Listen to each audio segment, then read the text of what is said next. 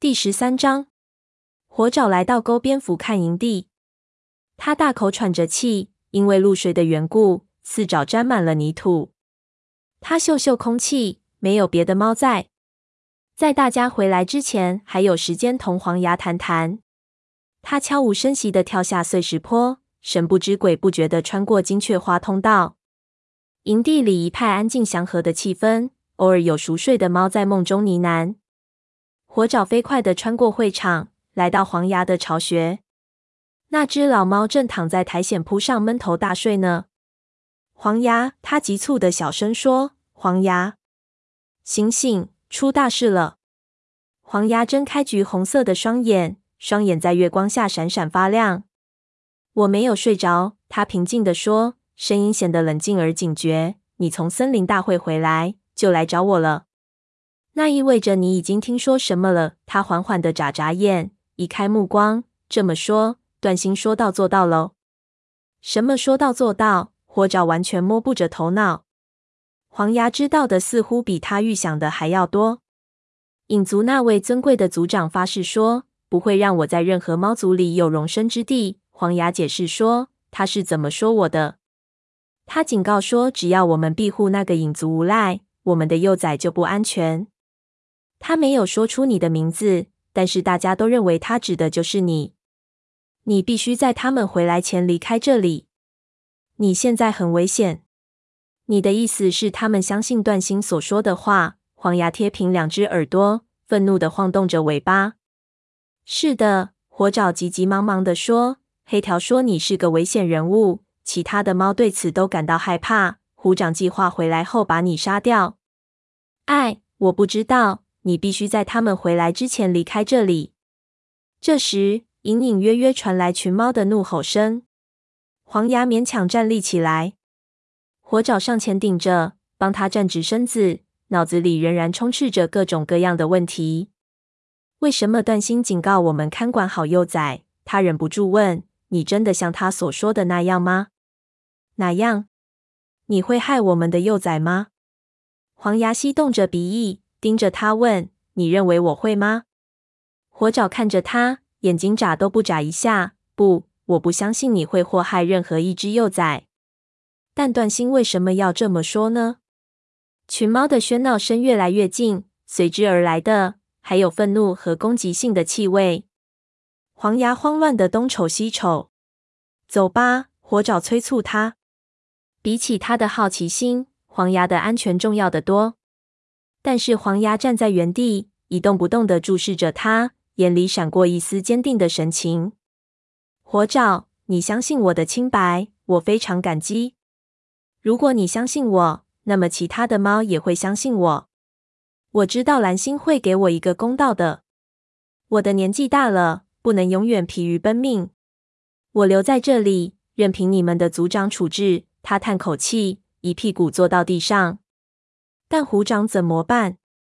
如果他……他很聪明，我知道在猫族里属他力气最大，他们都畏惧他，但是他也得听从蓝星的命令。营地外圆灌木丛里发出的沙沙声，表明群猫已经到达营的门口了。走吧，火爪，黄牙小声说：“别因为和我在一起而自找麻烦。你帮不了我，相信你们的族长。”让他来决定我的命运吧。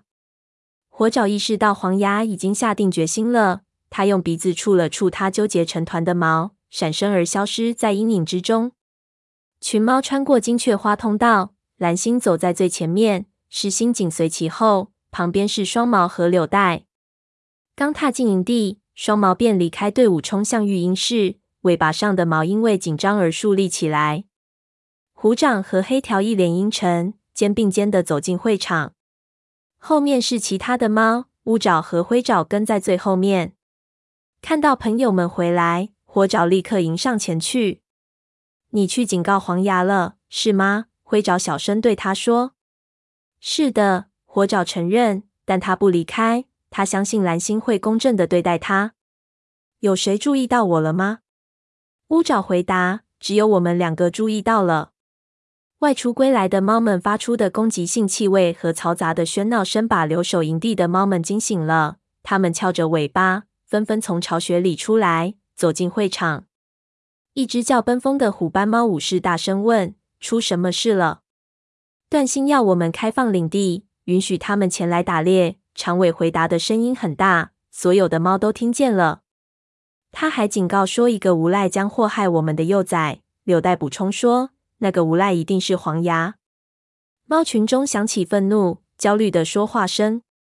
大家安静。蓝星跳上高岩，大声说：“众猫自觉的聚集在他的面前。”一声响亮的尖叫令大家纷纷转头看去。只见虎掌和黑条正将黄牙从巢穴中拽出来。黄牙怒不可遏，不停的嘶叫。他们把他拖进会场，扔到高岩下。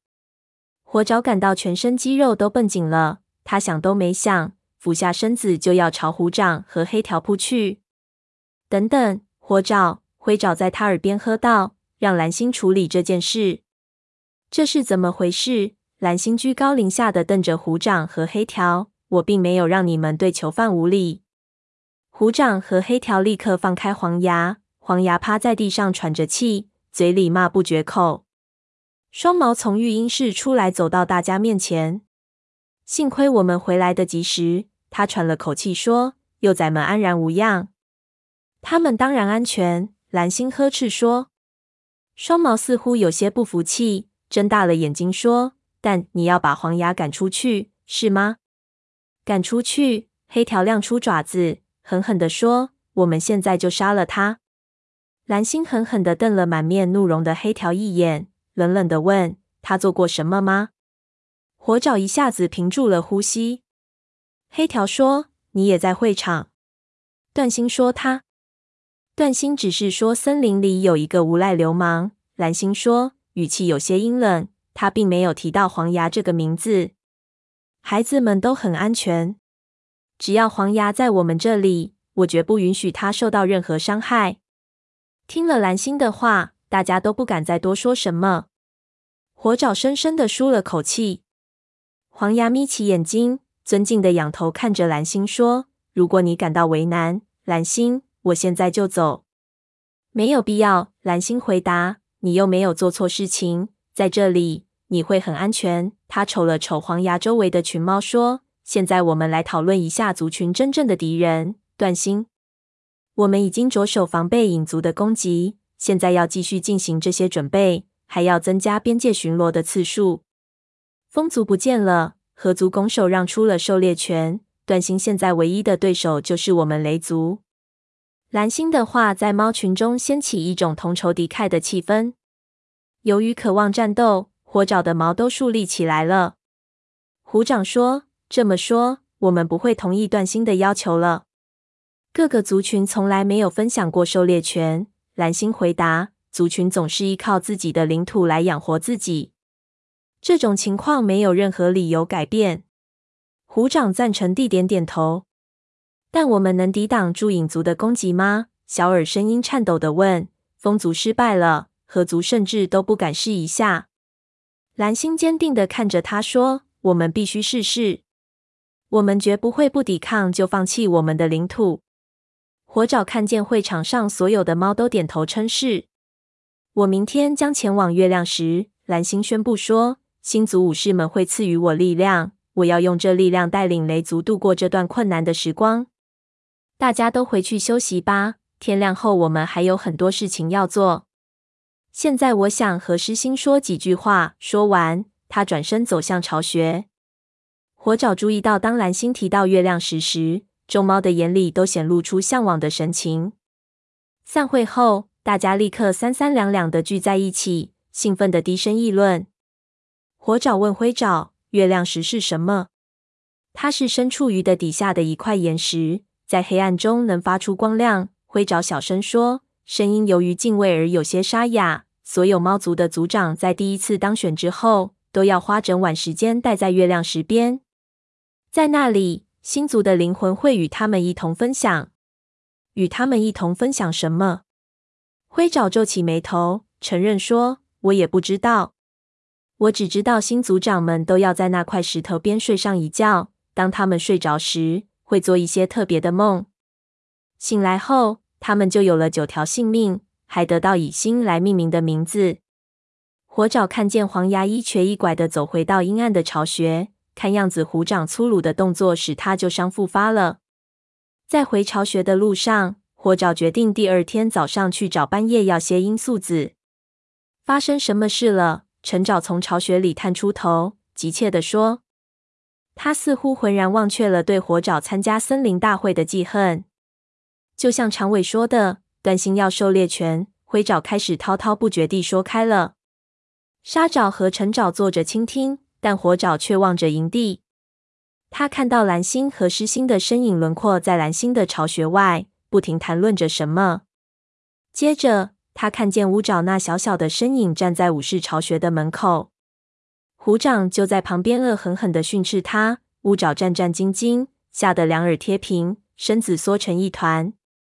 虎掌逼近，俯视着乌爪，个头是他的两倍，眼睛和牙齿在月光下闪闪发光。他在对乌爪说什么？火爪正要悄悄靠上去，这时乌爪转身离开，经过会场跑了回来。火爪冲他打了个招呼，但是乌爪似乎没有注意到他，一声不吭地进入巢穴里。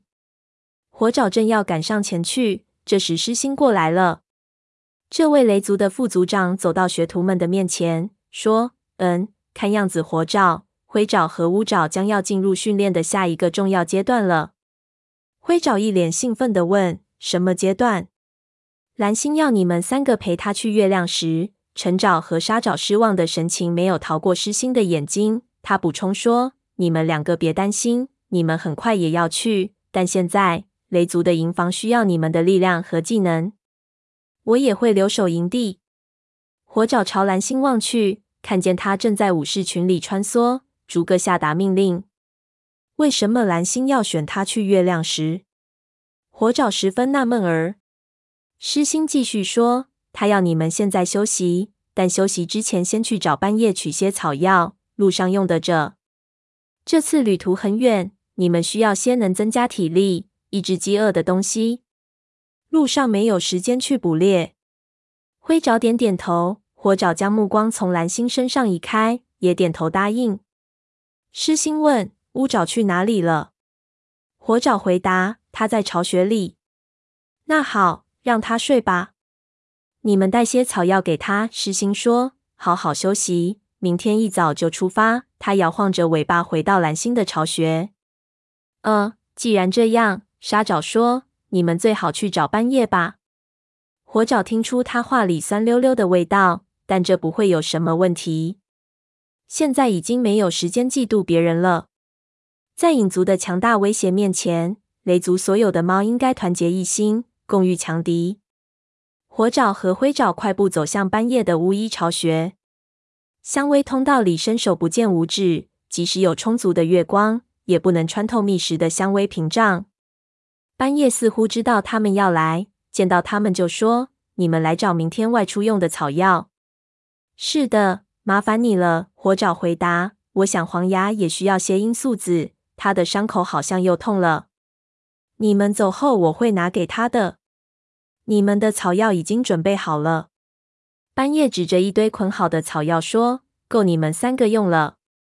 深绿色的那种草药能抑制你们的食欲，另一种能帮你们增加体力。